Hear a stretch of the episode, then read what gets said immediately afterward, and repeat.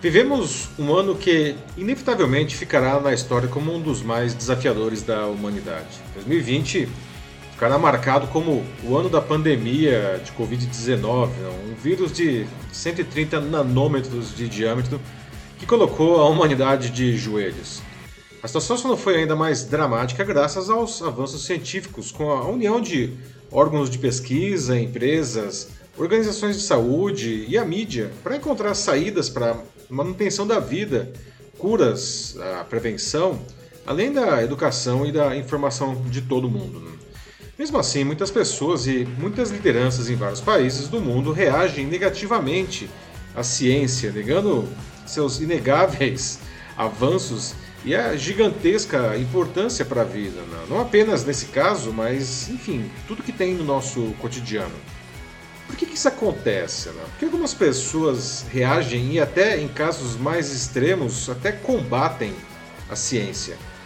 Para falar sobre isso e muito mais nessa edição extraordinária do Jornal da Live, até sobre a relação entre ciência e espiritualidade, eu tenho aqui comigo uma das maiores autoridades científicas brasileiras, o Marcelo Glazer.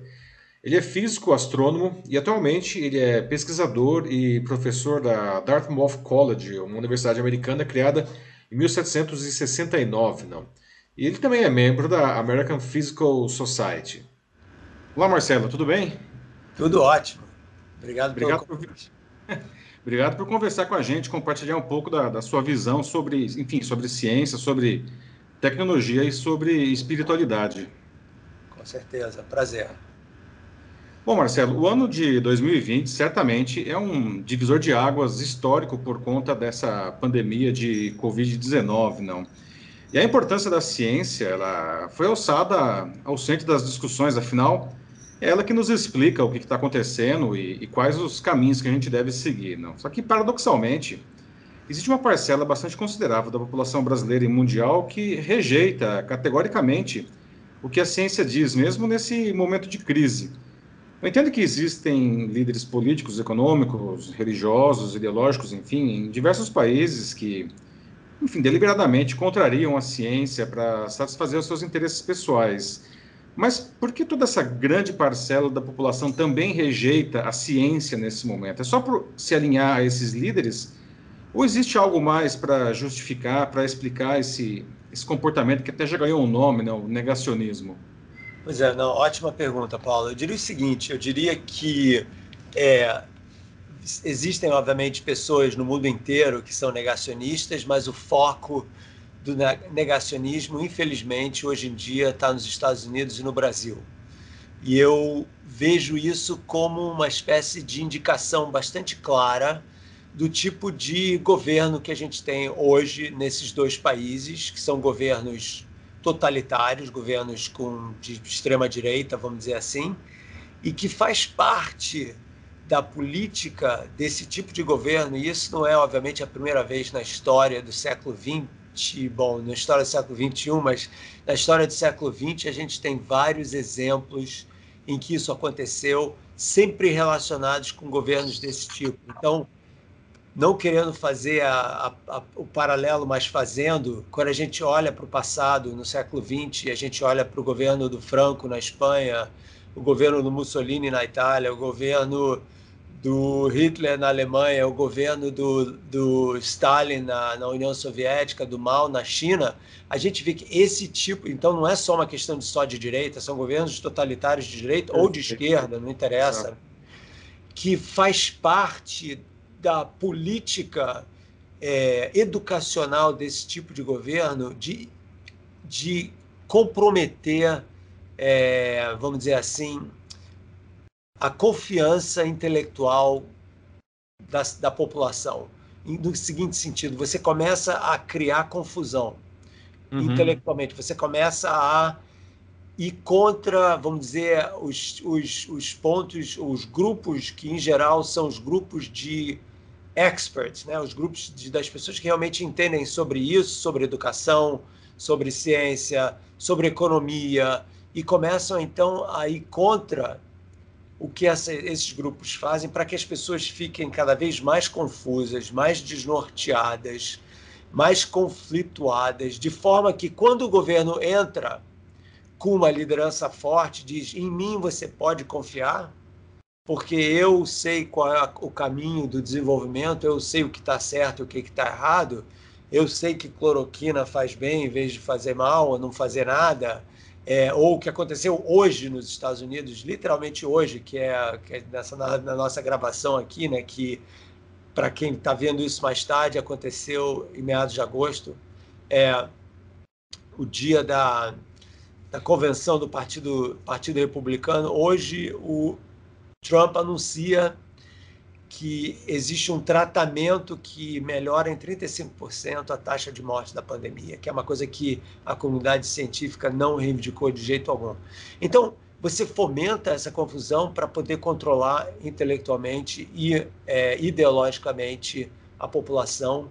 Isso é uma técnica super antiga e para mim é isso que está acontecendo. E algumas pessoas abraçam isso porque uhum. vão nessa dose de anarquia, vamos dizer assim, né?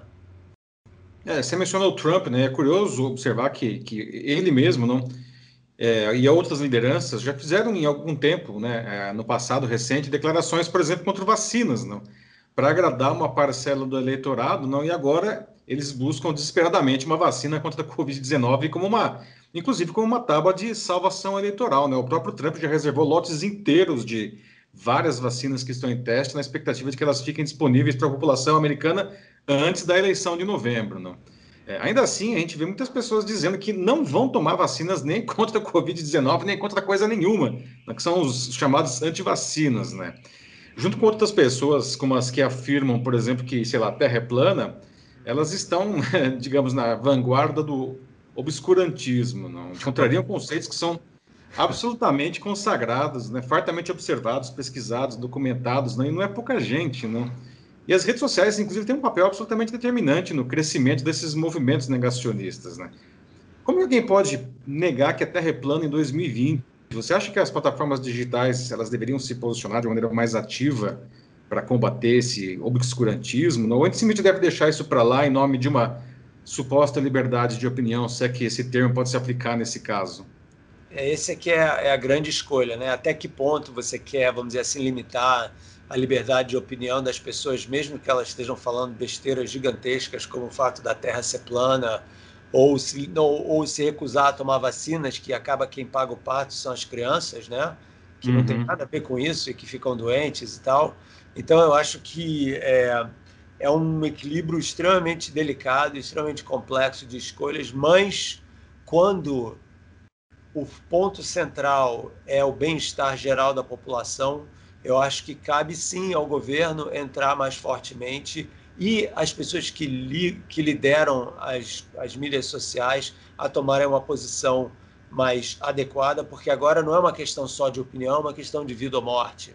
Né? Exato. É, então, eu acho que é muito estranho isso tudo estar tá acontecendo, porque quando você para para pensar e você volta o relógio para o passado, tipo 10, 15 anos, quando estavam surgindo Facebook, quando estavam surgindo Twitter, LinkedIn, etc., eram, eram pessoas com uma visão assim meio visionária da sociedade, né? Vamos liberar, as pessoas vão se entrosar, as pessoas vão crescer juntas, elas vão trocar informações profissionais e vão criar um networking positivo para cima, construtivo e tal. E obviamente eles se esqueceram de que o ser humano é um bicho muito complexo, entendeu? Que existem hum. correntes do bem e existem correntes do mal, e ambas vão usar esse tipo de mídia né, para poder espalhar a propaganda deles. Né? Então, não é surpreendente que no Facebook você tem um monte de grupos neonazistas e tal, que finalmente os caras resolveram se posicionar contra, né? porque isso daí é um reflexo, é um espelho da sociedade como um todo. E o que a é. mídia faz, e você sabe disso, acho melhor do que eu, é amplificar todas as vozes. Né? Ela amplifica todas as vozes, as vozes boas, que estão trazendo informação de qualidade e as vozes que falam uma porção de besteiras, né? Então, eu acho que a única coisa que a gente pode fazer nesse momento é conversar, espalhar informação de boa qualidade da melhor forma possível, de uma forma eficiente e uhum. abrangente. Né? Tanto que, tipo, o que você está fazendo, eu estou tentando fazer também no YouTube. Eu abri um canal aí que em sete semanas tem mais de 100 mil pessoas já seguindo. Sensacional. Estou fazendo democratização do conhecimento, quer dizer, uma coisa assim, tipo, dando conhecimento grátis para as pessoas poderem absorver e crescerem, espero, com o bem, né, nesse caso, para não ficar ouvindo o sujeito falar de terra plana no ano 2020, que é um crime contra a humanidade, na minha opinião, entendeu? É anarquia social mesmo. Eu concordo totalmente com você, não só no ponto de vista de que isso, enfim, é um crime, mas também que o debate e a disseminação de, de boa informação, né, de boa ciência, inclusive, não sei que, é, eu acho que é até um abuso de linguagem isso, não, é essencial aí para tentar melhorar esse cenário. Não? Uh, será que a maneira, aliás, nesse sentido, será que a maneira como a ciência é ensinada hoje, inclusive nas escolas, mas num sentido mais amplo, não, na mídia mesmo, será que ela é muito hermética para as pessoas, para o cidadão comum? Não será que fica difícil de entender? Ou talvez ele não veja a importância disso na vida dele, acha que é uma coisa muito distante, não? O que a gente poderia mudar, né? Quem deveria fazer isso? Né? Uh, essa é uma ótima pergunta, mas eu devo dizer, antes de, de ir na, na, na, questão da educação científica, que é obviamente super importante, eu queria complementar com essa história dos negacionistas, né, que tem uma certa hipocrisia, uma certa não, tem uma enorme dose de hipocrisia nessa história, porque os caras fazem isso usando YouTube, iPhone, hum. né, GPS. E, e, eles, então, peraí, mas de onde que vem essa tecnologia toda? Né? Os caras pegam um iPhone 11, entendeu? É uma caixa preta. Não é uma caixa preta, cara. Isso daí são 400 anos de ciência. Então, para mim, é totalmente hipócrita o cara tá falando no microfone super digital lá no seu canalzinho de YouTube que a Terra é plana, entendeu? Quando a informação está passando através de satélites, estão fazendo uma órbita em torno da Terra.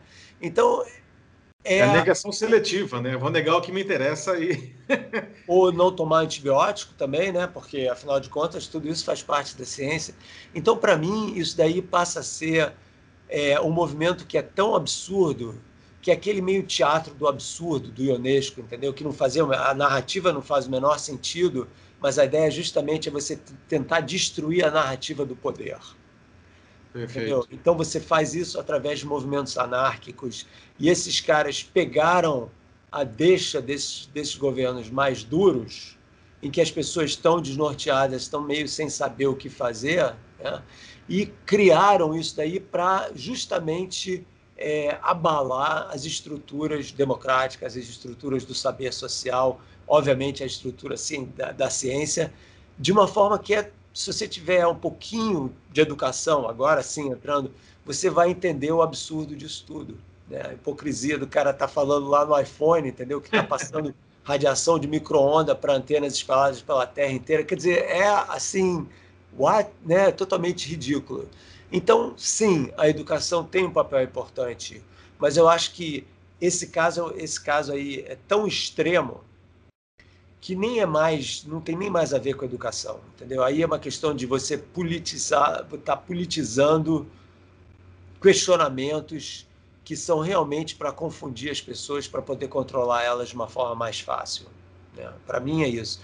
Agora, sem a menor dúvida, e principalmente no Brasil, isso, a questão da educação científica é muito séria e a própria política econômica do, atual do país é totalmente anti científica, vamos dizer assim, é anti você criar uma comunidade científica competitiva no mundo inteiro. Então, o Brasil ele é muito bom em certas áreas. Por exemplo, o Brasil é muito bom em tecnologias agropecuárias, obviamente, porque a maior parte da economia vem e, e de extrativismo, mineral, exploração de águas profundas. Então, ali, então se você olhar para as patentes que o Brasil ganha, que são pouquinhas, mas se olhar para as patentes que o Brasil ganha, quase todas são na agropecuária.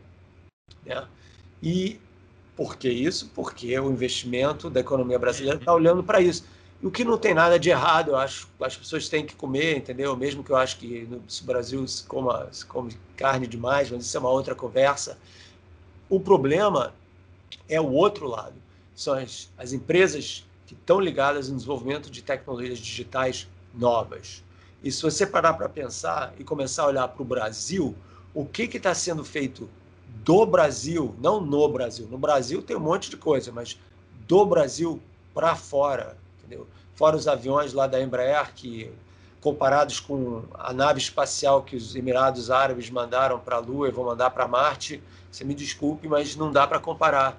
Então você vê a China, você vê a Índia, você vê a Rússia, você vê os Emirados agora, a Coreia do Sul, então nem se fala, que são países que apostaram uhum. na educação científica, na formação de engenheiros de alta qualidade e que estão explodindo no mundo justamente porque tem esse respeito à ciência.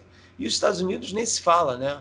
Se você olhar quais são as empresas que estão dominando o mercado de capital agora durante essa pandemia, são todas as grandes empresas de tecnologia, as empresas de ponta, tipo Apple, Google, Microsoft, entendeu? Aí a Amazon, Tesla. Por que, que isso está acontecendo aqui? Não é uma coincidência. E por que, que né? por que, que LG e é, IKEA e todas essas marcas surgiram na Coreia, que era um dos países mais pobres do mundo na década de 50? Exatamente. Porque investiram na ciência e tecnologia. Então, isso para mim dói o coração ver isso, entendeu? Porque eu vejo uma juventude que está interessada nisso com um talento gigantesco perdida. E isso é uma situação que tem que mudar. Se o Brasil realmente quer continuar ou tentar ser uma economia que vai ser importante daqui a 20, 30 anos, não pode ficar só na vaca, no porco, na soja, entendeu? Uhum. Não pode. Tem que ir para tecnologias de computação quântica e etc, etc, etc. Então, isso aqui para mim é um é um desabafo assim do que eu vejo que está acontecendo com o Brasil, que realmente para mim é muito triste.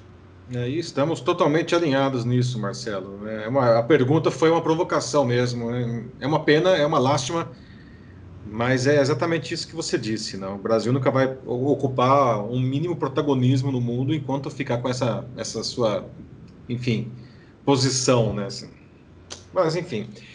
Bom, uh, com relação a, voltando a falar um pouco de, de, de, pandemia, aí, não, as Nações Unidas elas estimam que a população global ela chegou a 7,8 bilhões de pessoas agora em julho. Não?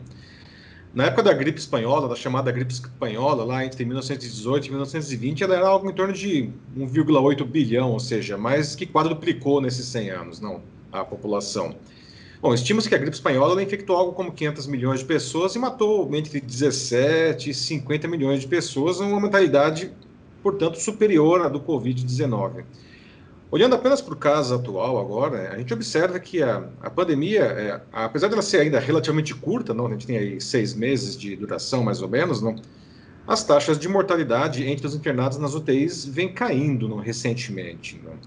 Qual é o papel da ciência na pandemia atual para minimizar as mortes? Então, é, a gente deve dizer o seguinte, né, que a pandemia pegou, quer dizer, não é que uma pandemia tenha pego a gente de surpresa, porque pandemias são coisas que são esperadas e acontecem, né, e deveriam ter um preparo muito maior nesse sentido, né, mas, um, mas obviamente a situação da ciência hoje, 102 anos depois da gripe espanhola, é muito diferente e o fato da gente entender muito melhor como funciona o sistema imunológico, e ter respiradores e ter outros tipos de terapias e, e, e, e entender melhor como se faz um isolamento de maior qualidade estão afetando de uma maneira positiva, mesmo que ainda seja profundamente trágica, né? Está morrendo gente a beça, é, o tratamento da, da pandemia. Então eu espero que a gente saia desse buraco daqui a alguns meses com um número de, percentualmente, né, você está falando que no caso da gripe espanhola eram, eram 2 bilhões, números redondos, né, e você teve a mortalidade de 50 milhões, então é 2,5% da população uhum. mundial.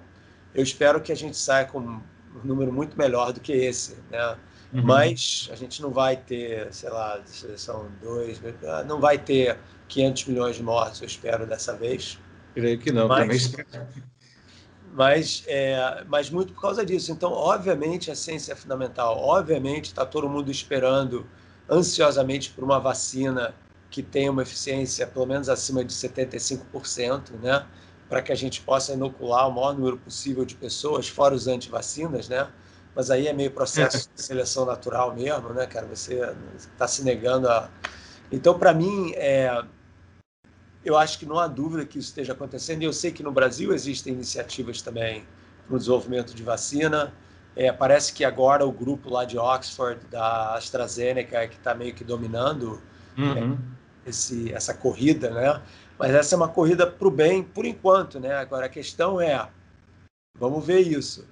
O que, que vai acontecer quando alguém desenvolver uma, uma vacina que realmente tem uma prevenção boa da doença e como isso daí vai ser distribuído, massificado para o mundo inteiro e a é. que preço? Essa é a grande questão, né? O pessoal aí fala, alguns vão dizendo que vão liberar as patentes, enfim, é, veremos, não? Nesse sentido, até, não, da, olhando uma visão um pouco mais humanista, não, muito mais humanista, na verdade, no final de maio do ano passado, você recebeu o prêmio Templeton, em Nova York, não, considerado aí, vamos dizer, o Nobel da espiritualidade, não, você é um físico, não, um astrônomo. E para muita gente, ciência e espiritualidade não se misturam, né? Tipo água e óleo, assim, né? Não tem como, não. Não obstante, você foi agraciado com o prêmio, não. E no seu livro mais recente, né, o Caldeirão Azul, que é de 2019, você trata justamente da relação entre ciência e espiritualidade, não, explicando que não são necessariamente incompatíveis. Você pode explicar um pouco a sua visão sobre isso? Sim, claro. Então, uma coisa interessante que eu devo dizer é o seguinte: na mídia brasileira, quando eu ganhei o prêmio e tal, as pessoas só falaram dos líderes religiosos que receberam esse prêmio, né? Então, Mãe Teresa, Dalai Lama, etc. Só que, se você olhar na lista dos ganhadores do prêmio, não são só líderes religiosos que ganharam. Por exemplo, o Alexander Solzhenitsyn ganhou esse prêmio. Um monte de um monte não, mas uns oito ou nove físicos e, e até biólogos ganharam esse prêmio. O, o, sujeito que ganhou o prêmio esse ano, 2020, é o Francis Collins, que foi o cara que dirigiu o projeto do genoma humano aqui nos uhum. Estados Unidos, que é um geneticista. Então, existem também pessoas da área de ciência, de filosofia, de sociologia, de trabalhos sociais. Então, o que o prêmio diz é que são pessoas que, de alguma forma, é, através do trabalho deles e delas, é, ampliam a dimensão espiritual humana. Né? E no meu caso, obviamente, eu estou fazendo isso através da minha conversa sobre o que é ciência, qual é a natureza da ciência, da onde que vem esse questionamento, essa inquietude humana de querer sempre saber mais sobre o mundo, né? Aquela ideia de que eu quero saber da onde eu vim, eu quero saber como o mundo começou, que é uma coisa que é refletida em praticamente todas as culturas que já existiram nesse nosso planeta, desde os primórdios da civilização até hoje.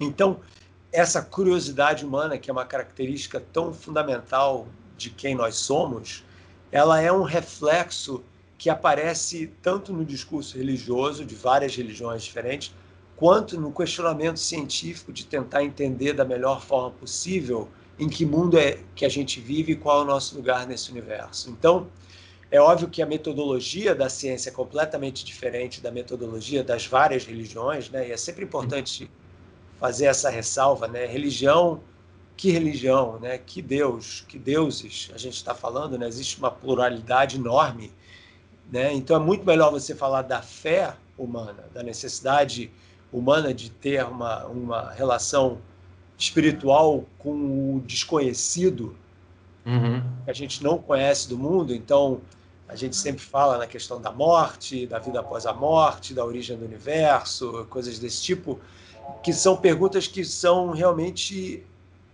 parte dessa indagação fundamental de quem nós somos, que a ciência também hoje aborda. Uhum. Então, é uma questão de delimitação de conversa, de discursos, né? Mas a ciência também responde a esse grande essa grande ânsia que a gente tem de entender o mistério da nossa existência. Né? Só que são experiências e relações diferentes, e por causa disso, porque a gente tem esse engajamento, que eu chamo esse flerte com o desconhecido, uhum. na ciência, que é o ciência é isso, né? a gente quer entender cada vez melhor que realidade é essa que nos cerca, né?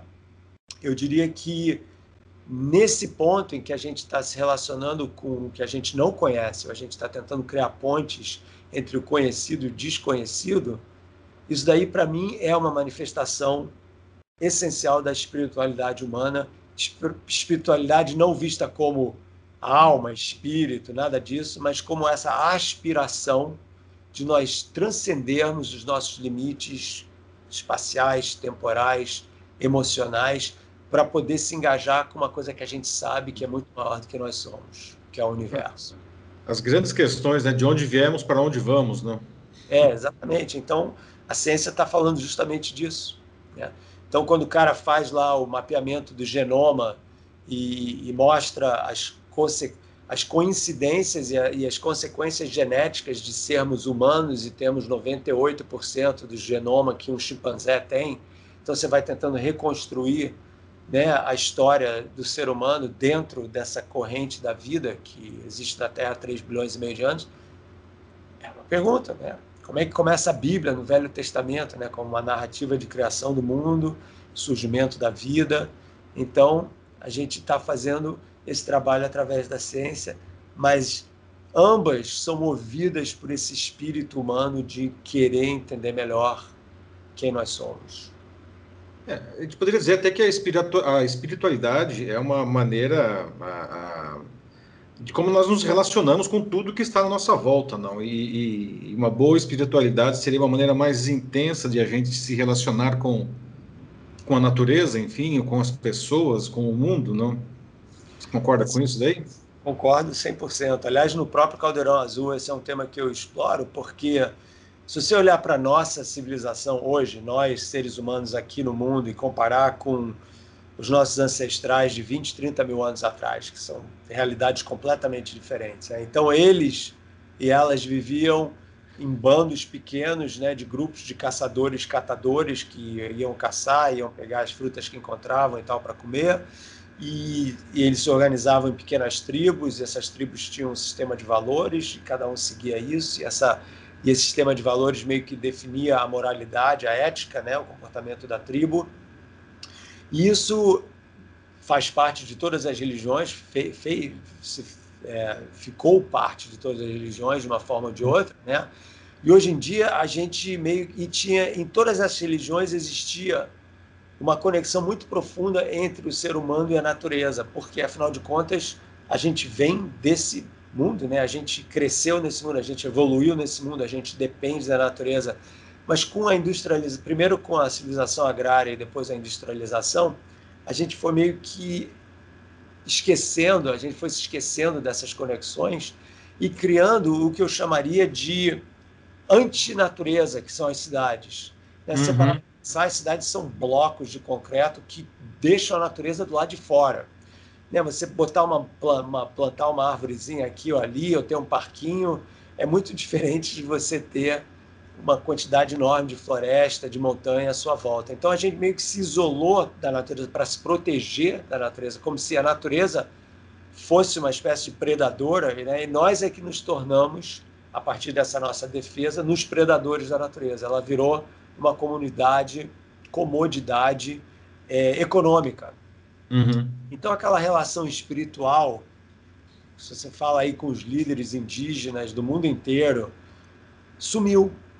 E a natureza passou a ser uma coisa que a gente explora para obter lucro, para obter conforto, para obter energia e tal, sem a menor preocupação com o impacto dessa nossa ação no mundo natural. Então isso daí meio que rolou com uma impunidade durante 100 anos, 150, mas agora, infelizmente, se percebeu, algumas pessoas perceberam, que o planeta ele é grande, mas é finito, que o mar tem muito peixe, mas não tem um número infinito de peixes, e que se a gente não mudar a nossa relação com o mundo natural, a gente vai comprometer o futuro, das, futuro da humanidade. Então, quem vai pagar o pato pelos nossos excessos, os excessos da nossa geração, é a geração dos nossos filhos e netos. Né? Uhum. Que, que, aliás, estão ligadíssimos nisso. Então, para mim, a grande esperança é a geração Z. Essa moçada tem uma relação entre si, uma fluidez de valores muito maior do que a nossa geração tem, uma aceitação de diferenças muito maior, né? uma ligação com o mundo digital e o que ele pode fazer muito melhor, mais eficiente do que a nossa. Né? Eu acabo, eu estou sempre aprendendo com meu filho de 14 anos por exemplo, e o outro que trabalhou na Google durante oito anos e agora saiu e também ligado nessa área pra caramba.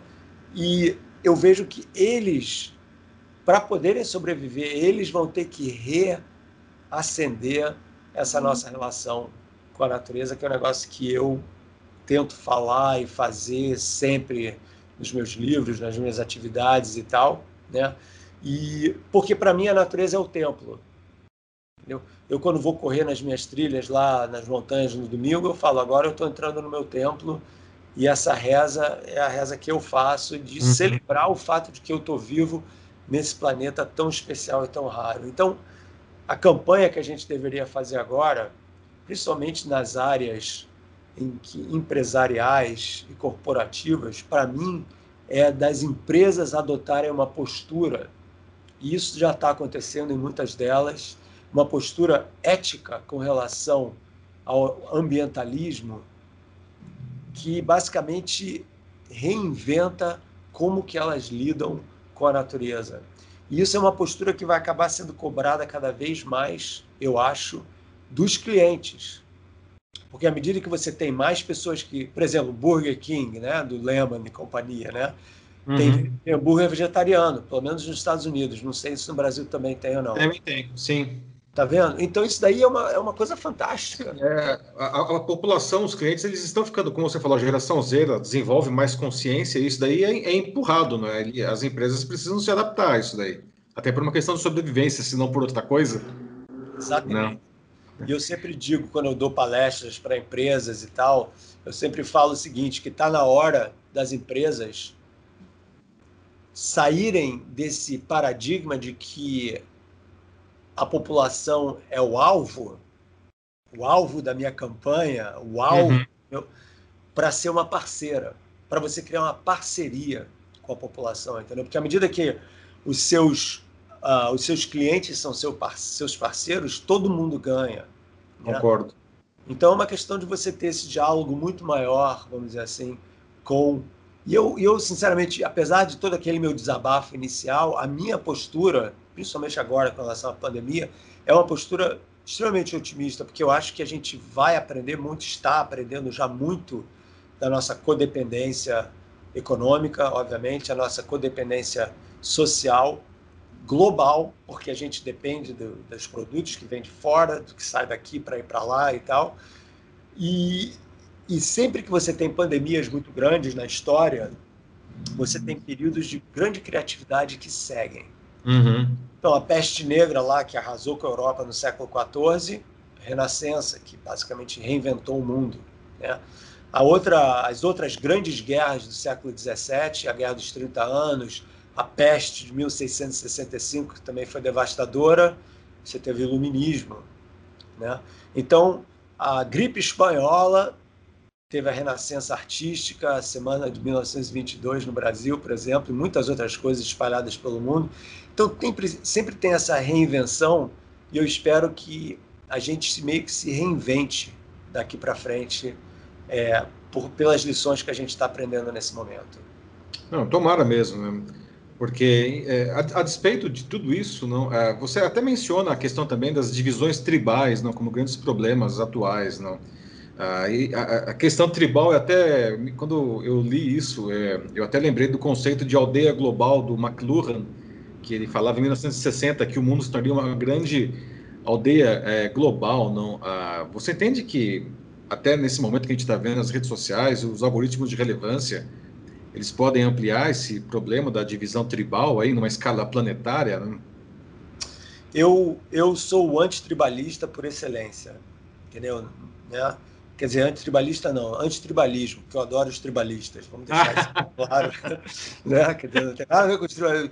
Antitribalismo, eu acho que o tribalismo foi super importante, né, historicamente e evolucionariamente para a nossa espécie sobreviver, porque em bandos você se protege, em bandos você caça juntos, você divide os produtos da caça e tal, você se preserva mesmo, né? Mas, por outro lado, uma vez que você cria uma tribo, você exclui as outras tribos porque em geral tribos são excludentes. Então, ao mesmo tempo que você protege, você exclui, você cria barreiras, cria muros, né, de segregação. E eu acho que hoje em dia esse é um dos grandes males da humanidade, são esses muros de segregação social, uhum. racial, é, de gêneros e escolhas sexuais. Todos esses muros são muros que estão impedindo cada vez mais essa conversa através né, intertribal, vamos dizer assim, transtribal. Né? Então está na hora de a gente criar o transtribalismo para realmente, eventualmente, criar o que o McLuhan falou dessa aldeia global aí, que é o momento que a gente está hoje. Então eu acho que as mídias elas podem exacerbar o tribalismo de pequenas aldeias, tipo os terraplanistas, ou os caras neonazistas e tal, mas eu acho que de uma forma geral, a troca de informação é muito mais para o bem do que para o mal. E é muito mais mostrando que, sim, a gente tem que celebrar as diferenças culturais, a gente precisa preservar a nossa, varia, varia, a nossa variedade cultural que existe no mundo, né? a gente não quer que todo mundo seja igual de forma alguma, mas, por outro lado, a gente tem que fazer isso de uma forma inclusivista e não exclusivista. Ou seja, a gente tem que realmente ter a abertura intelectual e emocional de querer aprender com o outro, mesmo que esse outro tenha opiniões diferentes da sua. Que não é fácil, mas não. muito necessário. Nesse sentido, até por conta dessa mudança que nos foi, enfim, empurrado goela abaixo pela pandemia, você acha que 2020 pode ser considerado um ano que vai marcar uma virada da humanidade, alguma coisa assim? Olha, ninguém pode prever isso, né? Eu acho que quem disser que sabe o que vai acontecer está inventando, né? O que a gente pode fazer no máximo é extrapolar, e mesmo assim extrapolar entre aspas, porque se você olhar para a crise de, da gripe espanhola de 1918, que é a mais próxima que a gente tem em termos de grande pandemia global, aconteceram mudanças, mas não essenciais. Né? Logo, logo as pessoas deixaram de tomar o cuidado que tomavam antes em termos de é, contatos físicos e tal, né? Quer dizer, a coisa e o mundo meio que ele se reventou tecnologicamente, né? A década de 20 foi uma coisa cheia de luz, cheia de emoção, cheia de celebração da vida. Então isso eu acho que certamente vai acontecer, né? Muita música, muito jazz, aquela coisa toda, né? Uhum. né? Mas o que eu espero que aconteça é que não fique só nisso, mas que a gente realmente aprenda, primeiro, sobre a nossa fragilidade enquanto espécie, que a gente, uhum. mesmo que tenha lá as nossas grandes tecnologias, a gente continua super frágil e exposto à natureza da mesma forma que a gente estava há 100 ou há mil anos. Ela sempre, sempre vai dar uma rasteira na gente. Então, um vírus não microscópico está provocando tudo isso daí né, em 1900, em, em, no ano 2020. Ou seja, a gente com toda essa tecnologia manda a sonda para Júpiter, não sei o quê, mas vem um bichinho de 132 nanômetros de diâmetro e mata tanta gente assim, a gente não tem como se defender. Então, isso daí deveria criar um senso de humildade com relação ao mundo natural, que nós não somos o dono da bola, que não existe o dono da bola. A gente pode ser o grande parasita, mas o parasita é o dono da bola, porque o parasita mais eficiente é o que acaba matando o anfitrião, né? E aí morre junto. E a gente não quer ser esse parasita, a gente quer criar uma simbiose. A gente quer crescer e sobreviver juntos com o planeta, né? Então, para mim, essa que deve ser a grande lição, a gente se reinventar, não só enquanto espécie, mas em termos da nossa relação um com o outro, mas com todas as formas de vida no planeta e com o planeta também. Porque, caso contrário, amigo, os próximos 20, 30 anos vão ser difíceis.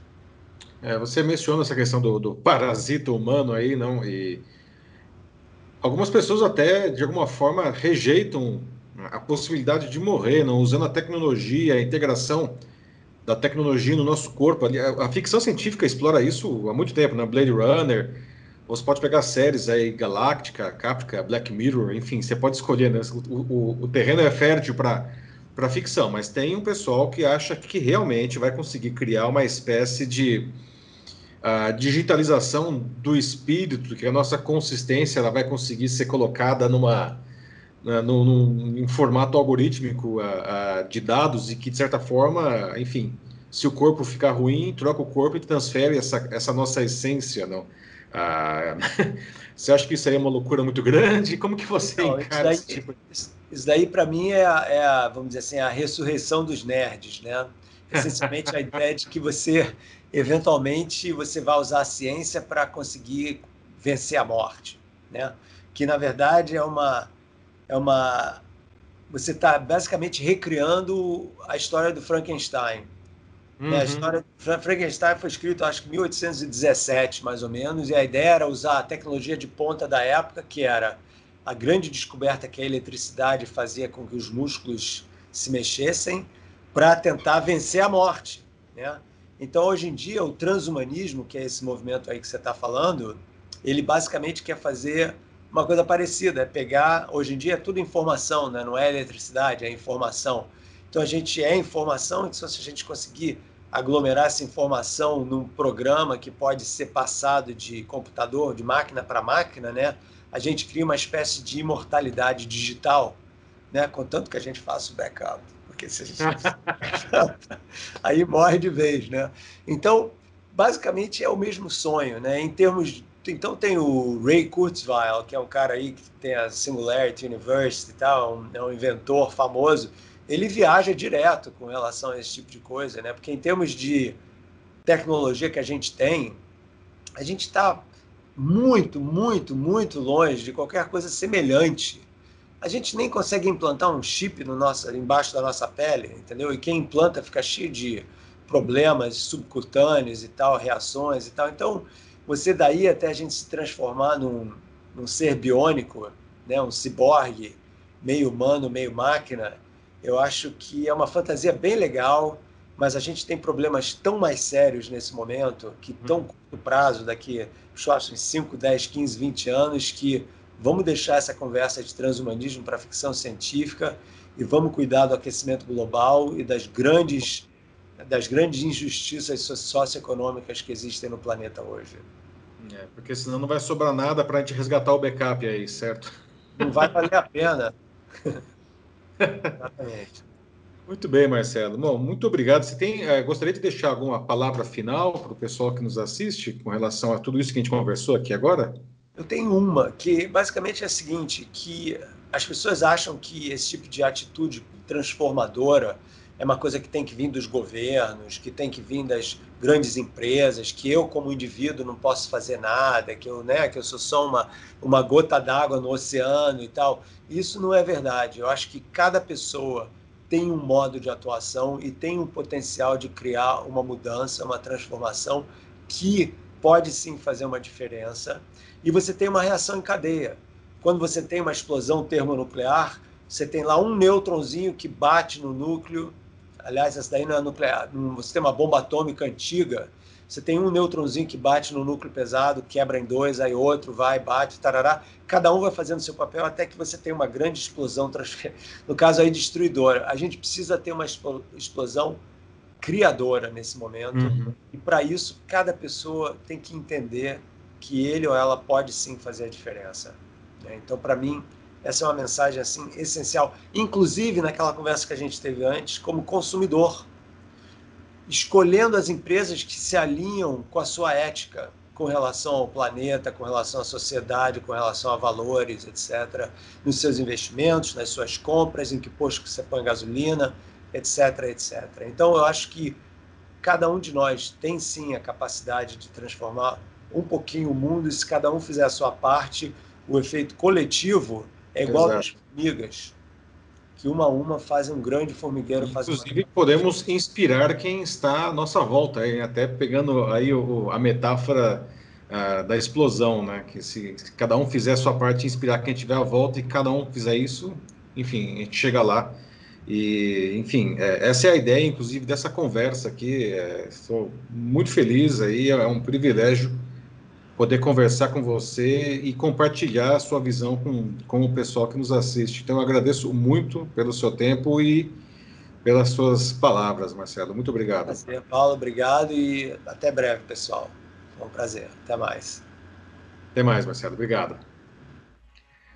Muito bem, meus amigos. É isso aí. Espero que tenham gostado dessa incrível conversa com o Marcelo Glazer nessa edição extraordinária do Jornal da Live. Como ele disse, a gente precisa trazer informação de qualidade para todo mundo, até mesmo para inspirar quem está à nossa volta a buscar uma vida melhor para si e para quem para todo mundo, né? A próxima edição regular do Jornal da Live acontece como sempre nessa quinta às 19h30 no LinkedIn. Espero todo mundo lá. Tá? Obrigado a todos que participaram dessa conversa aqui hoje. Um fraternal abraço. Tchau.